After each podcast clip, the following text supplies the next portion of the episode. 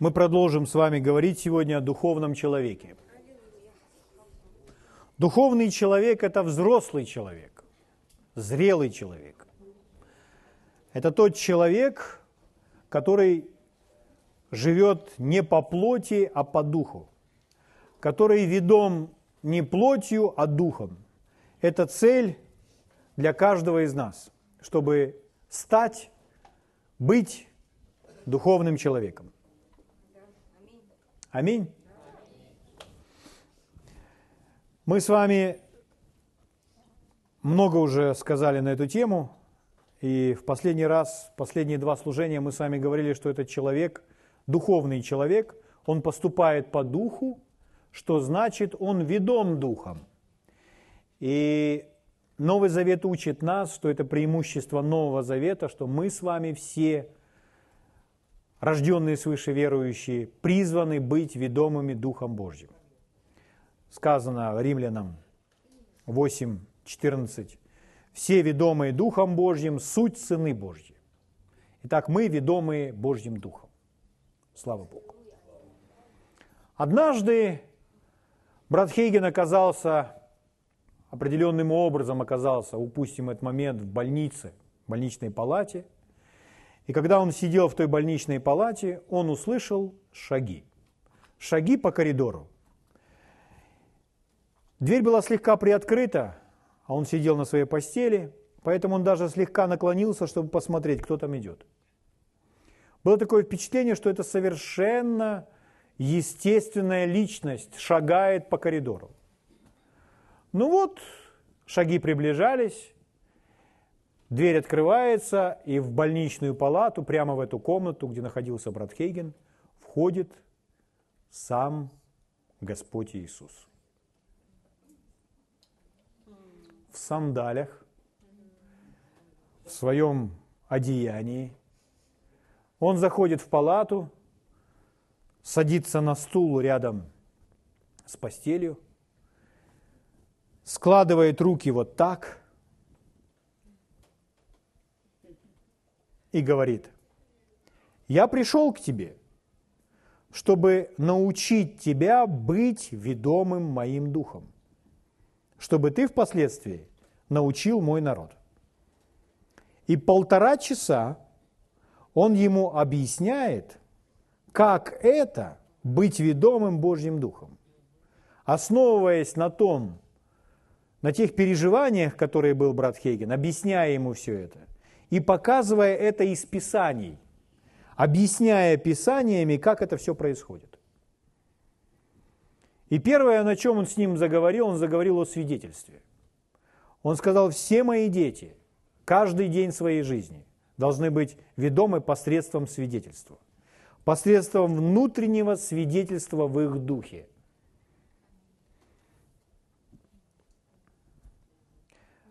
В Римлянам 8.16 написано «Сей самый Дух свидетельствует нашему Духу». То есть Святой Дух дает знать нашему Духу, не нашей голове, не нашему телу, а нашему Духу. В прошлый раз мы с вами смотрели, как апостол Павел говорит о том, что свидетельствует ему его собственная совесть во Святом Духе – как Павел говорит, что он старается сохранять свою совесть чистой. Потому что совесть – это и есть тот канал, это часть нашего духа, по которому, благодаря которому мы с вами можем слышать то, что Святой Дух доносит нам. Брат Хейген говорил так.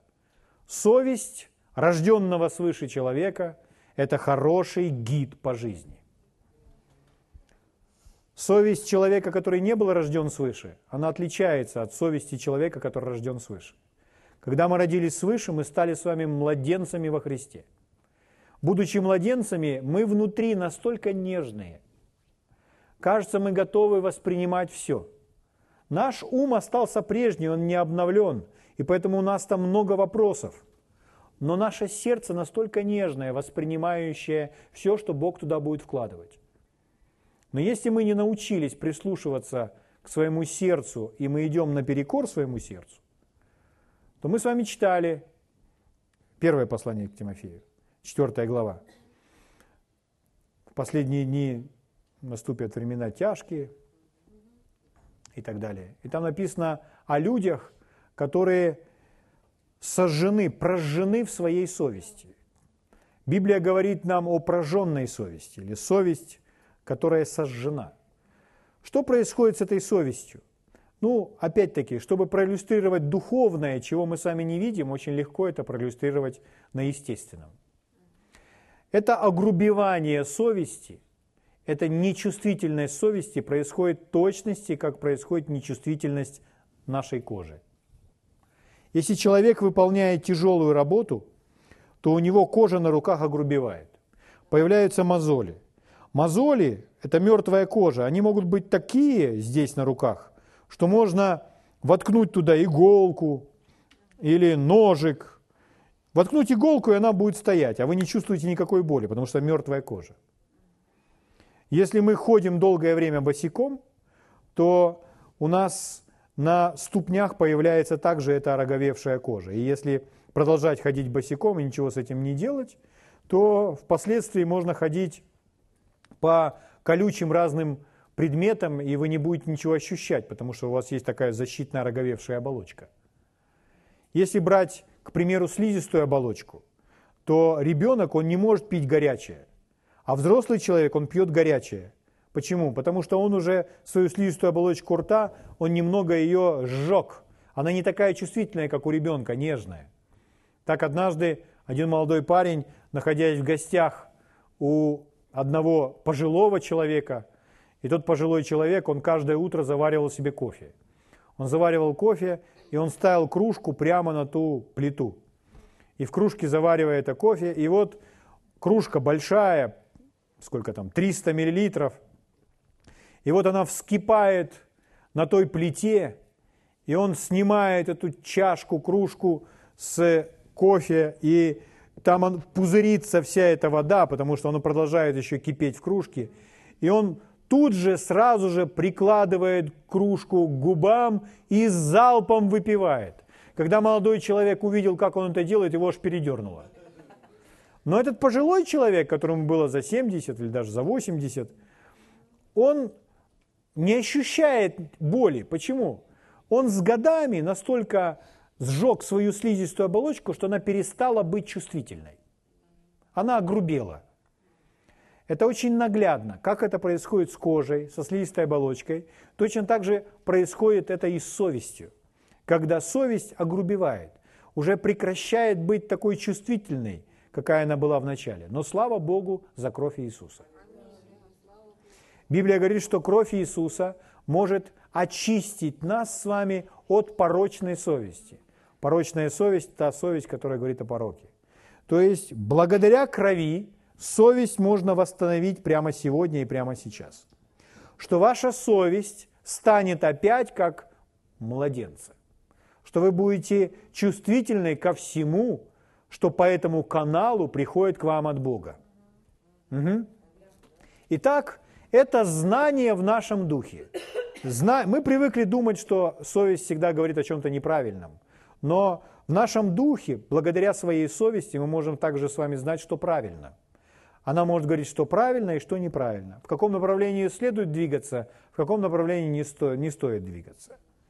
Иногда мы думаем, что для того, чтобы какие-то великие вещи совершать, услышать от Бога, то нужно, чтобы Бог очень внушительно нам это проговорил или каким-то образом показал. Чтобы пришел ангел или услышал человек голос, который вошел в его физические уши, или еще какое-то видение увидел. И тогда он точно знает, что это от Бога, и что нужно двигаться или в этом направлении, или делать то или иное, к чему призывает Бог. Но если мы возьмем с вами такие грандиозные вещи, например, как написание священных писаний – есть в Библии люди, которые написали священные писания. Это разные люди. 66 книг в Библии.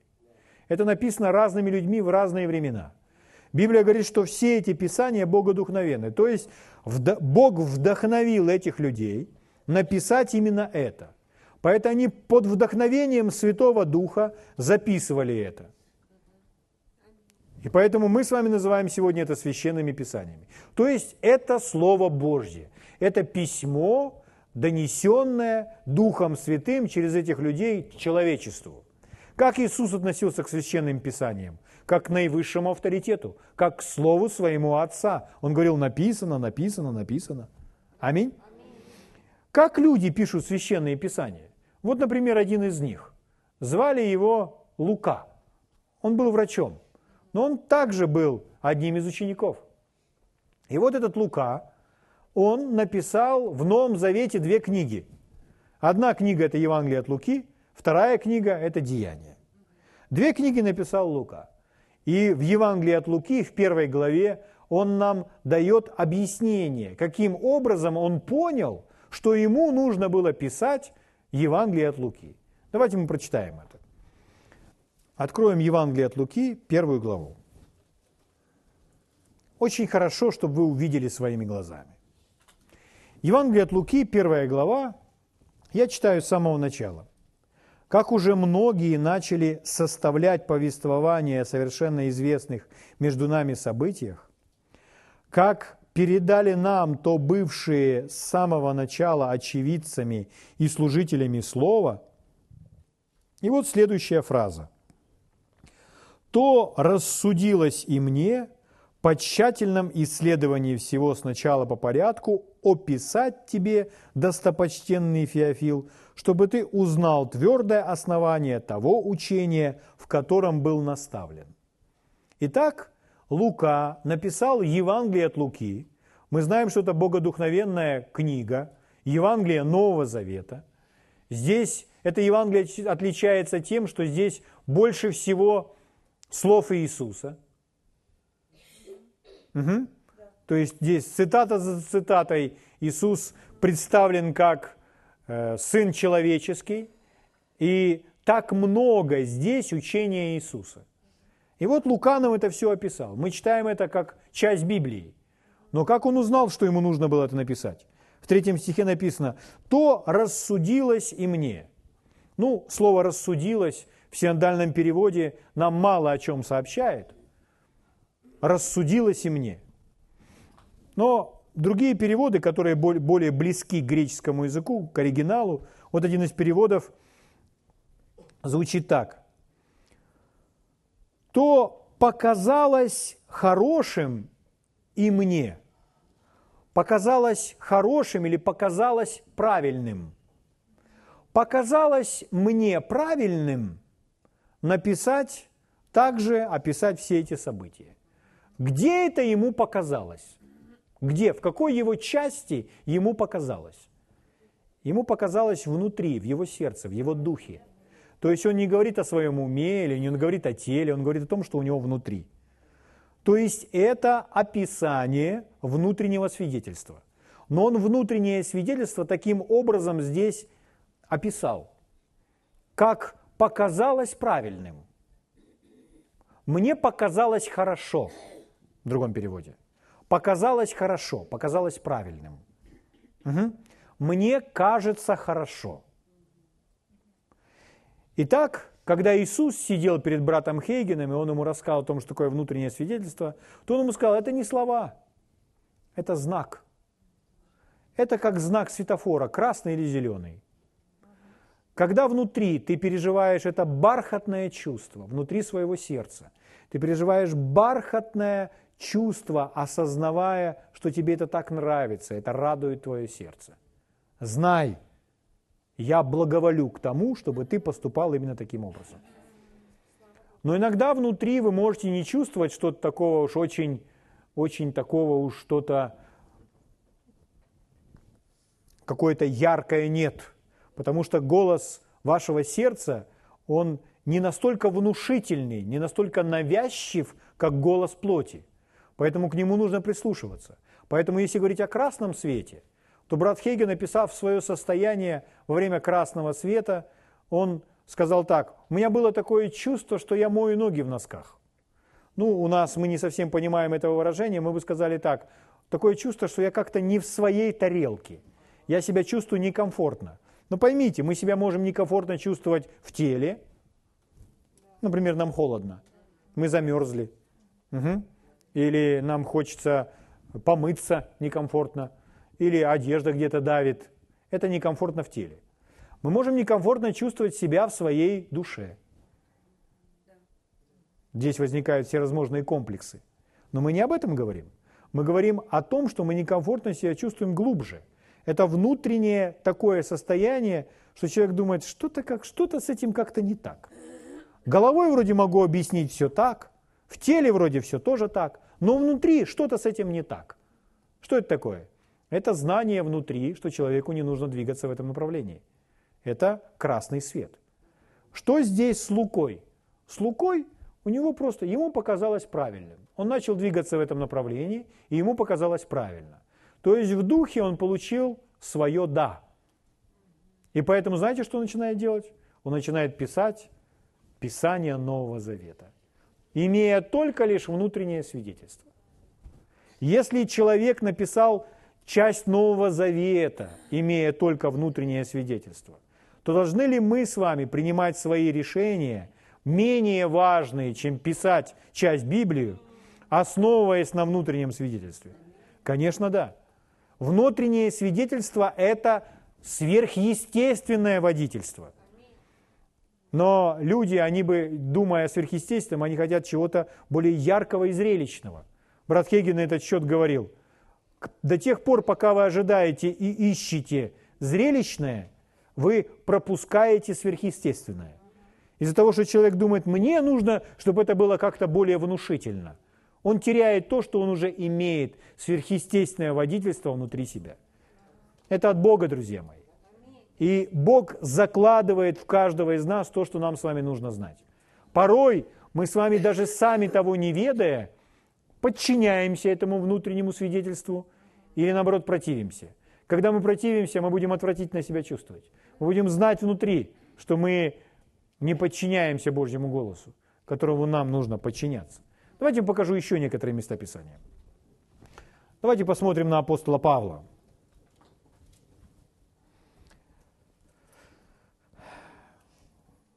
Откройте вместе со мной книгу Деяния. Деяние 20 глава. Деяние 20 глава, буду вам читать с 22 стиха. Павел говорит так. Смотрите, сколько здесь Дух Святой, тоже через Луку. Деяние написано Лукой. Я вам покажу, как часто он употребляет те слова, которые он употребил в Луки, Евангелие от Луки, 1 глава, в 3 стихе. Но здесь, в начале давайте за Павла. Деяние, 20 глава, 22 стиха. «Вот ныне я по влечению Духа». Смотрите, по влечению Духа. То есть это даже не слова, это влечение, это внутреннее свидетельство – по влечению Духа иду в Иерусалим, не зная, что там встретится со мною. Он не знает, что его в Иерусалиме ожидает. Иногда человек не принимает решения, потому что не знает, что его ждет. Но нам не нужно знать, нам не нужно знать детали, чтобы повиноваться Богу. Многие детали могут нам не быть открыты. Но Бог открывает то, что необходимо нам знать, и нам нужно довериться тому свидетельству, тому влечению духа, которое мы имеем в своем сердце. Мы начали эту церковь, не имея никаких деталей, не зная многих деталей. Мы не знали, с чем нам придется столкнуться. Если бы я знал, с чем мне придется столкнуться, то, возможно, мне бы сложнее было принять решение. Но я не знал, с чем мне придется столкнуться. Но я имел внутреннее свидетельство. У меня не было никаких подтверждений несколько лет – Потом люди утверждали меня, но вначале не было никаких утверждений. Было только внутреннее свидетельство. Но нужно было этому подчиниться, нужно было этому послушаться. Но для меня проще внутри моего сердца было повиноваться, чем не повиноваться. Потому что тогда бы я просто не нашел себе места на этой земле. Потому что все, что я мог осознавать, призыв в моем сердце. С вами точно так же. Вы скажете, ну, у меня не так ярко. Да нет, друзья, если мы начнем обращать на это больше внимания, это внутри нас будет становиться ярче и ярче. Итак, я по влечению Духа иду в Иерусалим, не зная, что там встретится со мною. Только Дух Святой по всем городам свидетельствует, говоря, что узы и скорби ждут меня. Мы читали, вы читали Деяния, и там через пророков, через других людей это сообщалось. Павлу говорили, что узы и скорби ждут меня. Но я ни на что не взираю и не дорожу своей жизнью, только бы с радостью совершить поприще мое и служение, которое я принял от Господа Иисуса, проповедать Евангелие благодати Божьей. И ныне, а теперь очень внимательно, вот я знаю. Что он знает? Что уже не увидите лица моего все вы. Вот у меня к вам вопрос. А как это можно знать, что он больше с ними никогда не встретится? Как можно? Скажите, можно это знать естественным образом? Нет. Он говорит, я знаю. Это знаю, это знание в сердце. Это знание, которое он воспринимает от Бога, это знание глубоко, это не знание умом. Это не в уме он знает, это он знает сердцем. Это его внутреннее предчувствие, это его внутреннее свидетельство. А я осознаю в своем сердце, я вас больше не увижу. Почему? Потому что он идет в одном направлении. Тогда самолетов не было, что можно было туда-сюда летать. Тогда месяцы занимала поездка в определенном направлении через спустя не, не многие земли и царства. Я знаю, что уже не увидите лица моего все вы, между которыми ходил я, проповедуя Царствие Божье. Итак, каким образом Павел знает? Он знает сердцем. Аминь. Давайте посмотрим еще кое-что. Давайте посмотрим Деяние 15 главу. Если мы будем внимательны, мы можем найти очень много описаний внутреннего свидетельства, где речь не идет о словах, о слышимом голосе, а просто о знании внутри человека, о свидетельстве внутри человека, что ему нужно делать или чего ему не нужно делать.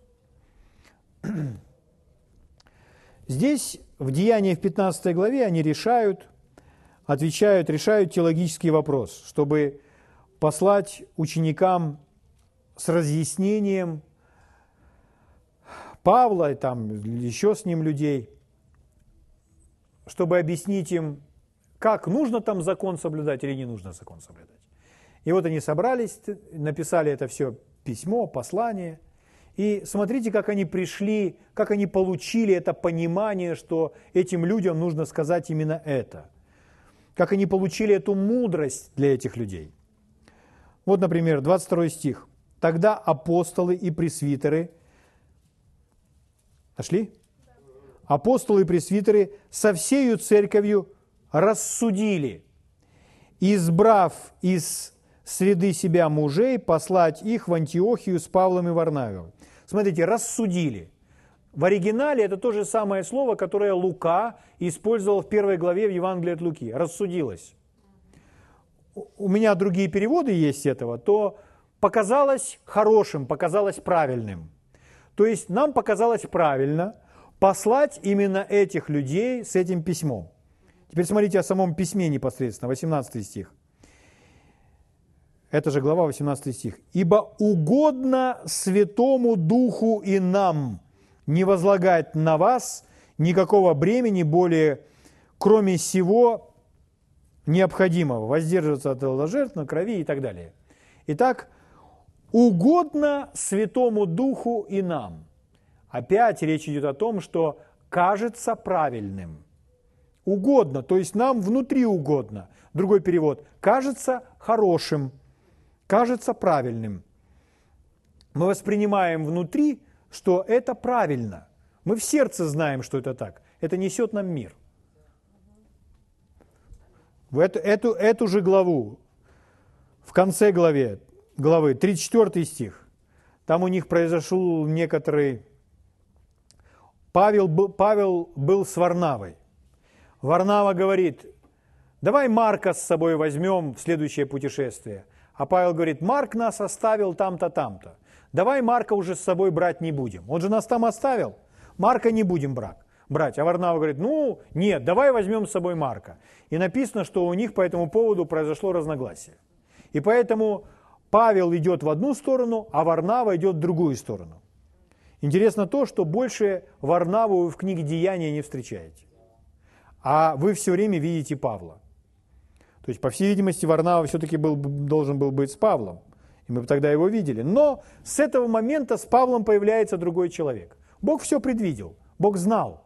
Бог знал о решении Варнаве. И он понимал, что Павлу нужен будет помощник, который будет рядом с ним.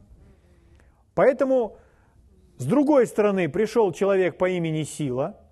И смотрите, что прямо тут же Сила немножко задержался. И вот что случается. 34 стих. «Но Силе рассудилось остаться там». Где там? Там, где в этот момент оказался Павел.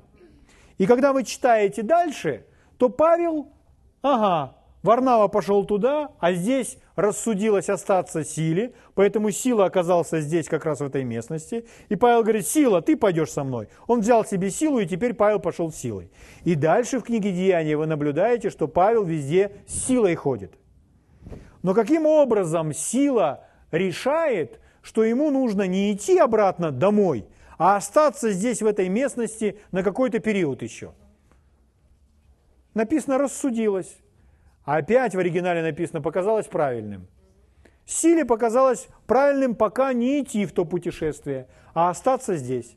И вот буквально через несколько дней там или какой-то небольшой промежуток времени Павел говорит, сила, ты пойдешь со мной, потому что сила оказался в правильное время, в правильном месте. И это все Божье провидение. А сила был послушен просто внутреннему свидетельству.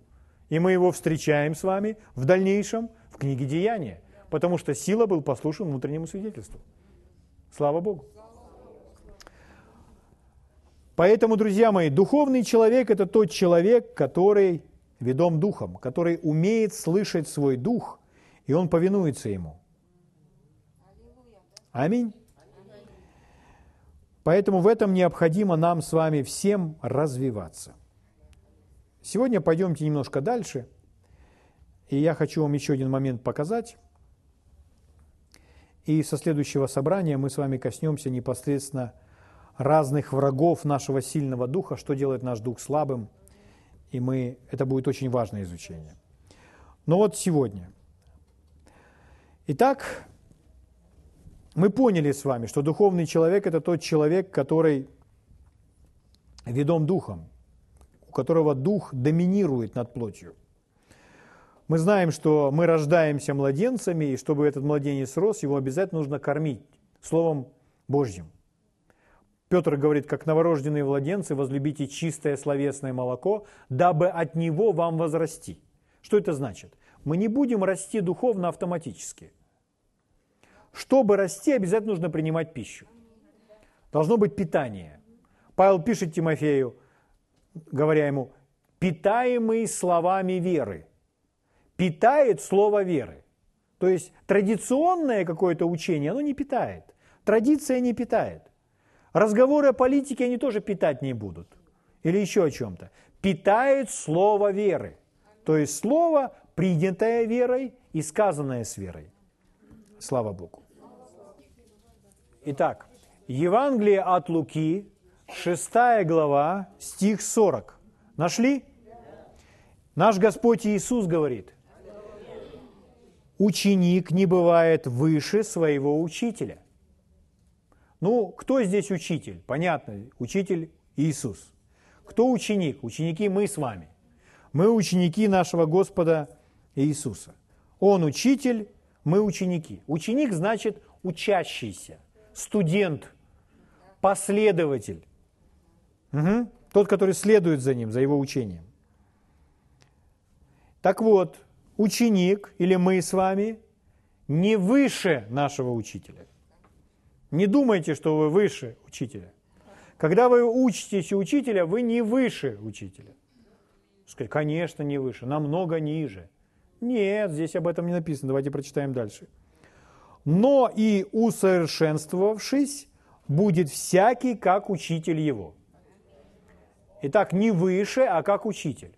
Но мы не выше Иисуса. Это значит, я вам так скажу, то, с чем приходилось сталкиваться Иисусу, И нам всем придется сталкиваться с тем же. С чем Иисусу приходилось сражаться, чему противостоять, нам тоже придется этому противостоять. Мы не выше его. Нам придется иметь дело с тем же. Угу. Но он сказал, усовершенствовавшись, будет всякий, как учитель его. Возможно, мы можем себя исключить из этого числа. Усовершенствовавшись, как учитель, о, это не для меня, я до этого не дотяну. Нет, друзья, это Божий план и цель, которая поставлена перед каждым из нас. Бог ожидает от вас, что вы усовершенствуетесь, то есть станете совершенным и будете таким же, как Иисус. Вы скажете, ну, разве я могу? Вы можете, потому что это Божья цель и Божий план. Давайте я вам немножко на эту тему докажу. Угу. Нам не, нельзя читать Писание религиозно. То есть, когда мы читаем, мы понимаем, все, о чем Библия говорит, так оно и есть. И если Библия говорит, мы можем, значит, мы можем. Если Библия перед нами ставит такие-то цели и задачи, значит, мы действительно можем их достигнуть. Аминь. Ну, например, смотрите. То, что мы будь, должны поступать как Иисус, то это планка, который перед нами поставил Бог. Чтобы мы были как Иисус. Но Иисус настолько лучше меня. Он настолько больше меня. Да, но Бог Отец хотел бы, чтобы мы были такими, как Он. И Он требует от нас и ожидает от нас, что мы станем такими, как Он. В 1 Иоанна, не открывайте, я просто вам напомню, 1 Иоанна, 2 глава, 6 стих написано, «Кто говорит, что пребывает в Нем, тот должен поступать так, как Он поступал». Это про нас. Тот должен поступать так, как Он поступал. То есть Иисус. Мы должны поступать так, как Иисус. Жить, как Иисус. Поступать, жить в точности, как Иисус. Поверните своему соседу и скажите, мы должны поступать и жить, как Иисус. Это звучит совсем не религиозно. Потому что в религиозном мире люди привыкли себя унижать и занимаются больше самодеградацией говоря больше о том, чего они недостойны, чего они не могут, подразумевая, что это смирение. Но на самом деле Бог поставил перед нами цель и задачу, и смирение – это подчиниться Богу и принять Его высокие цели. Слава Богу. Когда Иисус ходил по этой земле и действовал, Он действовал как человек. И показал этим самым нам пример – как он разбирался с болезнями, с бесами, как он ходил под помазанием, как он общался со своим небесным Отцом. Это все пример для нас с вами. Поэтому здесь сказано, когда, мы, когда ученик усовершится или станет совершенным, он будет как и учитель, как и Иисус. Угу. Поэтому мы с вами можем так сказать. Когда я вырасту, я буду точно такой же, как Иисус. Скажите вместе со мной, когда я вырасту, я буду точно такой же, как Иисус. Поэтому давайте расти. Это заповедь для нас. Как Иисус, то значит, мы можем с вами жить без страха, без волнения, управляя всеми теми бесами и болезнями. Слава Богу. Но, возможно, вас немножко смутило слово «совершенный», усовершив, у, усовершившись. Давайте разберемся немножко с этим словом. Что значит совершенный? Другие переводы и значение этого слова. Совершенный значит завершенный, то есть зрелый. Завершенный зрелый. Но вот, я думаю, это наилучшее определение, наилучший перевод этого слова. Полностью развитый.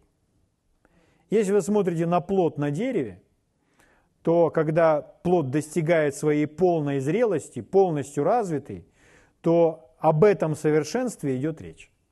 То есть полностью развитый, завершенный, зрелый. Это значит такой, как Иисус. Аминь. Иисус на этот счет говорил так. Ему ученики говорили, Господи, покажи нам Отца. И довольно для нас. Иисус говорил, Ха -ха, я столько времени с вами, а ты говоришь мне, покажи Отца. Видевший меня уже видел Отца.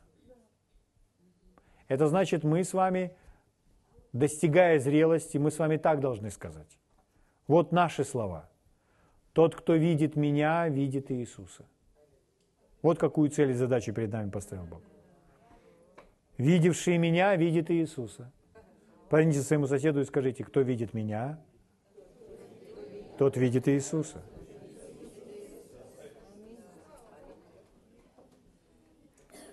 Аминь. Поэтому люди должны не дьявола видеть, а Иисуса через нас.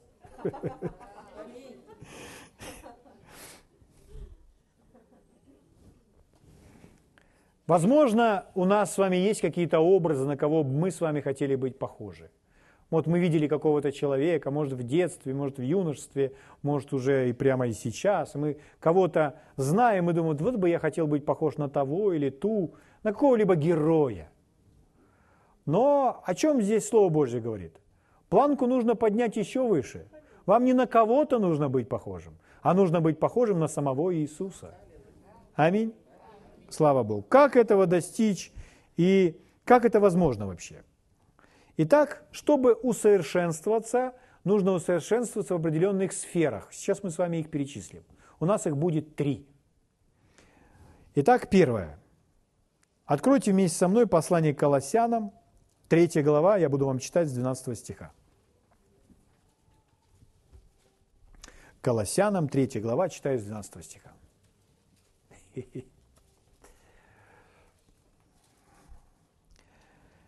Вот что здесь написано. Итак, это Дух Святой через Павла говорит всем нам. Итак, облекитесь, как избранные Божьи. Вы избранные Божьи? Святые и возлюбленные. Вы святые? Вы горячо любимые дети? Итак, во что облечься или одеться? В милосердие, раз – в благость или в доброту. Дальше смиренномудрие, кротость, долготерпение. Снисходя друг к другу и прощая взаимно друг друга, если кто на кого имеет жалобу, как Христос простил вас, так и вы. Как прощать? Как Христос. Аминь.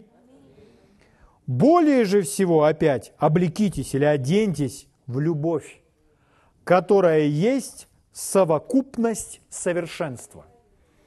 Все, что, все воплощение совершенства в любви. Итак, более же всего оденьтесь, облекитесь в любовь, которая есть совокупность совершенства. Итак, мы с вами хорошо знаем, что Бог есть любовь. Всякий раз, говоря о Боге, можно заменить слово «Бог» словом «любовь». А слово «любовь» – истинная любовь, божественная любовь. Не та плотская, которую порой люди говорят, используя в кино. Говоря, что «он меня разлюбил», говоря о своем возлюбленном. Мы не об этой любви говорим. Мы говорим о любви, которая не ищет своего, которая дает. Аминь.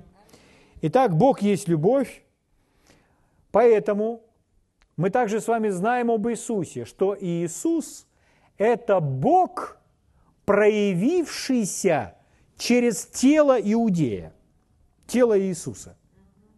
Аминь. Бог проявился через тело. Это Иисус.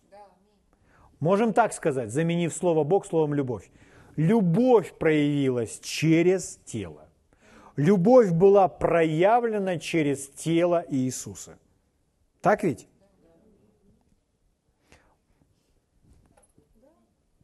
Вот об этой любви, которую проявлял Иисус, которую можем найти в Писаниях, как Он поступал, нам сказано облечься, одеться в нее. То есть, что имеется в виду? Имеется в виду, что мы с вами ее будем практиковать. То есть мы, облегшись в любовь, будем поступать как дети любви, совершать поступки любви. Не те поступки, которые, может быть, нас побуждает совершать наша плоть, но та любовь, в которую мы облеклись, чтобы была видна эта любовь, а не наша плоть. Аминь.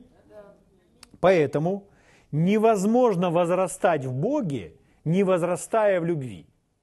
Когда мы возрастаем в Боге, мы возрастаем в любви. И Библия говорит о том, что любовь, она умножается в нас. То есть это все реально. Расти, развиваться в любви. То есть вначале мало поступков любви, потом их больше и больше. То есть то, что мы с вами развиваем. Каждая жизненная ситуация, которая встречается нам, это возможность проявить любовь.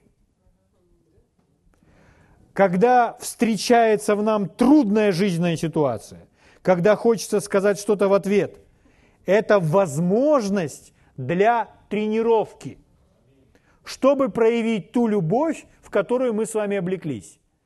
Если вам все время говорят только ласковые слова, у вас даже возможности нет попрактиковать божественную любовь. Поэтому каждую возможность нужно использовать, чтобы проявлять эту любовь. Так мы становимся совершенными. Мы в этом возрастаем. Понимаете? Поймите, что проблемы, которые встречаются нам на пути, можно так сказать, люди говорят там, ну, проблемы делают меня сильнее. Ну, на самом деле это неправильно. Проблемы нас сильнее не делают. Кого-то проблемы вообще с ног сбивают. Проблемы никого не делают сильнее. Почему? Потому что проблемы нужно преодолевать проблемы и всевозможные жизненные трудности – это предоставившаяся возможность для нашей с вами тренировки и развития в любви. Если мы с вами будем преодолевать проблемы, тогда это упражнение будет делать нас все сильнее и сильнее. Аминь. Поэтому давайте будем использовать каждую возможность потому что любовь есть совокупность совершенства.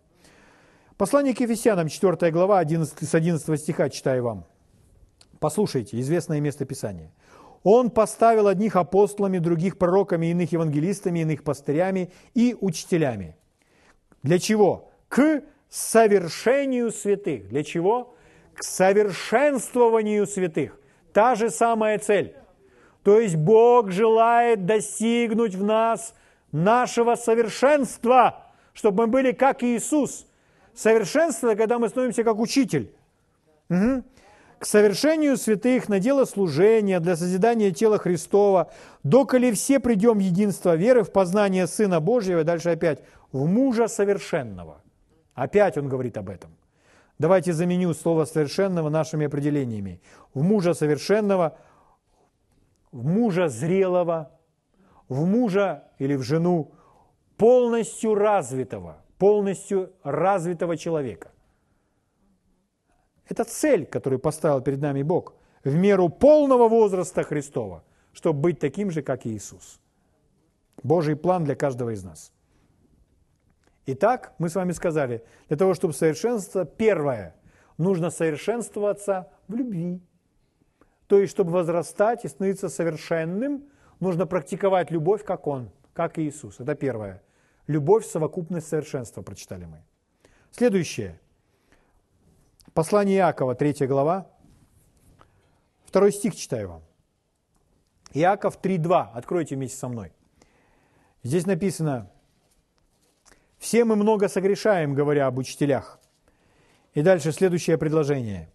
«Кто не согрешает в слове, тот какой человек?» совершенный. Опять-таки, это слово означает зрелый. Кто не согрешает в слове, тот человек зрелый. Или полностью развитый. Могущий или способный обуздать и все тело. Итак, если мы с вами говорим о совершенстве, первое мы с вами сказали, невозможно говорить о совершенстве, не практикуя любовь. И здесь второе – это язык. Невозможно говорить о совершенстве, если человек не умеет управлять или контролировать свой язык. Совершенный тот, кто контролирует свой язык. Кто научился контролировать свой язык, то есть говорить только то, во что он верит, говорить только правду и истину. Аминь то здесь сказано, что этот человек может управлять всем телом своим. Это значит, если у него заболела почка, то он может сказать почке, управляя своим телом, и почка придет в нормальное состояние. Если нужно, чтобы кожа приросла там, где была отрезана, и он скажет этой коже, то кожа прирастет и восстановится очень быстро во имя Иисуса. Если слизистая оболочка желудка имеет какие-то повреждения, там язва или еще что-то, то человек, приказав этой желудку и слизистой оболочке своего желудка восстановиться до нормы, то это все его послушает, потому что он может управлять всем телом. Но вначале нужно учиться обуздывать, контролировать свой язык. Это значит не говорить на поводу эмоций, потому что когда эмоции, когда вас что-то и понеслась. Поэтому если понеслась, когда эмоции зашкаливают, а потом вы думаете, я хочу с почкой разобраться, то будет сложновато. Итак, тут написано, кто не согрешает слове, тот человек совершенный, способный обуздать и все тело. То есть тот, кто умеет контролировать свой язык. Итак, невозможно расти и развиваться в Боге, не возрастая, не развиваясь в хождении в любви, практикуя любовь. И следующее. Невозможно расти и развиваться в Боге, не развиваясь в том, чтобы контролируя, что выходит из ваших уст. Хотите быть как Иисус? Научитесь контролировать свои слова. Можете себе представить Иисуса, который так шутит, не контролируя свои шутки, что порой Иисус мог пошутить, конечно, но его шутки, они, были, они не выходили за определенную грань истины. Правда? Он был веселым человеком. Но он контролировал свой язык. Из его уст не выскакивали какие-то такие слова. Да чтоб тебя. Нет. Он не мог сказать смоковница, а потом на эту же тему пошутить с Петром. И потом, ой, сорвался. Все, что говорит Бог, моментально исполняется. У нас с вами должно быть точно так же. Представляете, если все нами произнесенные слова исполнятся? Измените свою жизнь. Потому что вы должны знать, мы должны произносить только те слова, которые мы хотим, чтобы они исполнились. Если мы не хотим, чтобы они исполнились, зачем мы их произносим? Человек говорит, да вообще, у меня вообще ничего не выходит. Вы хотите, чтобы в вашей жизни стоял перед вами всегда такой барьер, когда у вас ничего не выходит? Значит, подобные слова не нужно произносить. Ну а как же мне в таком случае сказать? Ну, попросите у Бога мудрость, найдите, что сказать. Я прямо сейчас думаю над тем, как мне преодолеть это. Аминь. Слава Богу. Однажды Господь сказал удивительному человеку по имени Китмур, если ты будешь более избирателен в словах, то ты будешь более эффективен. Если мы хотим в своих словах быть более эффективными, то нам нужно быть просто более избирательными. Иногда просто не говорить этого и так далее. Когда вы говорите, а это не происходит, то это вредит вашей вере. Когда вы молитесь о чем-то, а нет никаких результатов, то это вредит вашей вере. Нужно говорить, чтобы были результаты, то есть ожидать этих результатов. Поэтому говорить только то, что мы действительно хотим, чтобы осуществилось. И мы молимся с вами точно так же. Нужно молиться о том, чтобы не превращать молитву просто в пустой звук. Давай помолим, ну давай помолим. О, Господь, сделай тра-та-та-та-та-та-та-та-та, тра-та-та-та-та-та-та-та. Ты помнишь, о чем молим? Не, уже не помню. Ты вообще ожидаешь, чтобы... Да, мы просто помолились, как, знаете, галочку поставить. Попросили ж. Но зачем молитву опускать на такой уровень? Все, о чем мы с вами просим, это должно осуществляться. Поэтому нужно быть более избирательным. На некоторых вещах можно не молиться, они все равно не осуществляются. Но если мы будем более избирательны, тогда мы станем сразу же более эффективны. И последнее. Послание Иакова, первая глава. Вы в третьей, давайте первую главу откроем. Послание Иакова, первая глава, второй стих читаю. И далее. «С великой радостью принимайте, братья мои, когда впадаете в различные искушения, зная, что испытание вашей веры производит терпение. Терпение же должно иметь совершенное действие, то есть полное действие. Совершенное, чтобы вы были совершенны во всей полноте, без всякого недостатка. Вот очень хорошее определение совершенства. Во всей полноте, то есть целостные, полные, полностью завершенные, без всякого недостатка, то есть нигде ничего не откушено. Полностью цельные, зрелые. Угу. Но чтобы это было так, то он говорит о каком еще важном ключе? Терпение. Терпение. Что такое терпение? Терпение – это такая, такая сила внутри нас, божественная сила, которая дана нам Богом. Это Божье терпение в нас. Что мы с вами можем стоять ожидая, что то, что пообещал Бог, осуществится, длительный промежуток времени не сдаваясь. То есть мы ждем, мы терпим, и мы радуемся при этом, мы чувствуем себя спокойно, даже несмотря на то, что это не осуществляется. Но мы находимся в терпении. Это внутренняя сила, которая помогает нам с вами стоять Порой, чтобы что-то осуществилось, нужно ожидать, стоять годами. Иногда нужно 10 лет. Есть люди, которые 10 лет ждали, чтобы осуществилось то, что обещал Бог.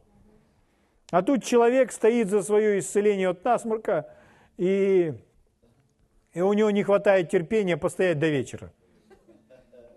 Есть люди по 10 лет стоят. Поэтому стойте неуклонно. Терпение должно быть какое? Совершенное. У Иисуса совершенное терпение. Быть как Иисус, это значит быть совершенным в терпении. Неизменным. Как Бог неизменный. Аминь. Итак, смотрите, три сферы. Когда мы говорим о совершенстве, мы говорим о совершенстве или зрелости в любви, управлять своим языком и терпение. Вот что нам перечислила Библия. Человек, совершенный в терпении, управляющий своим языком и практикующий любовь, это совершенный человек, то есть зрелый человек. Если человек не практикует любовь, или не контролирует свой язык, или не умеет находиться в долготерпении, это незрелый человек. Зрелый или совершенный вот такой портрет, которого мы с вами нарисовали. Слава Богу. Вы счастливы? Это планка, которая перед каждым из нас стоит и поставлена Богом. И что самое интересное, все мы с вами можем такими быть. Все мы с вами можем такими быть. Легко. Почему? Потому что Бог все для этого обеспечил. Он дал нам пищу, Он нас в этом поддерживает, Он нас в этом ободряет, помогает, Слава Богу!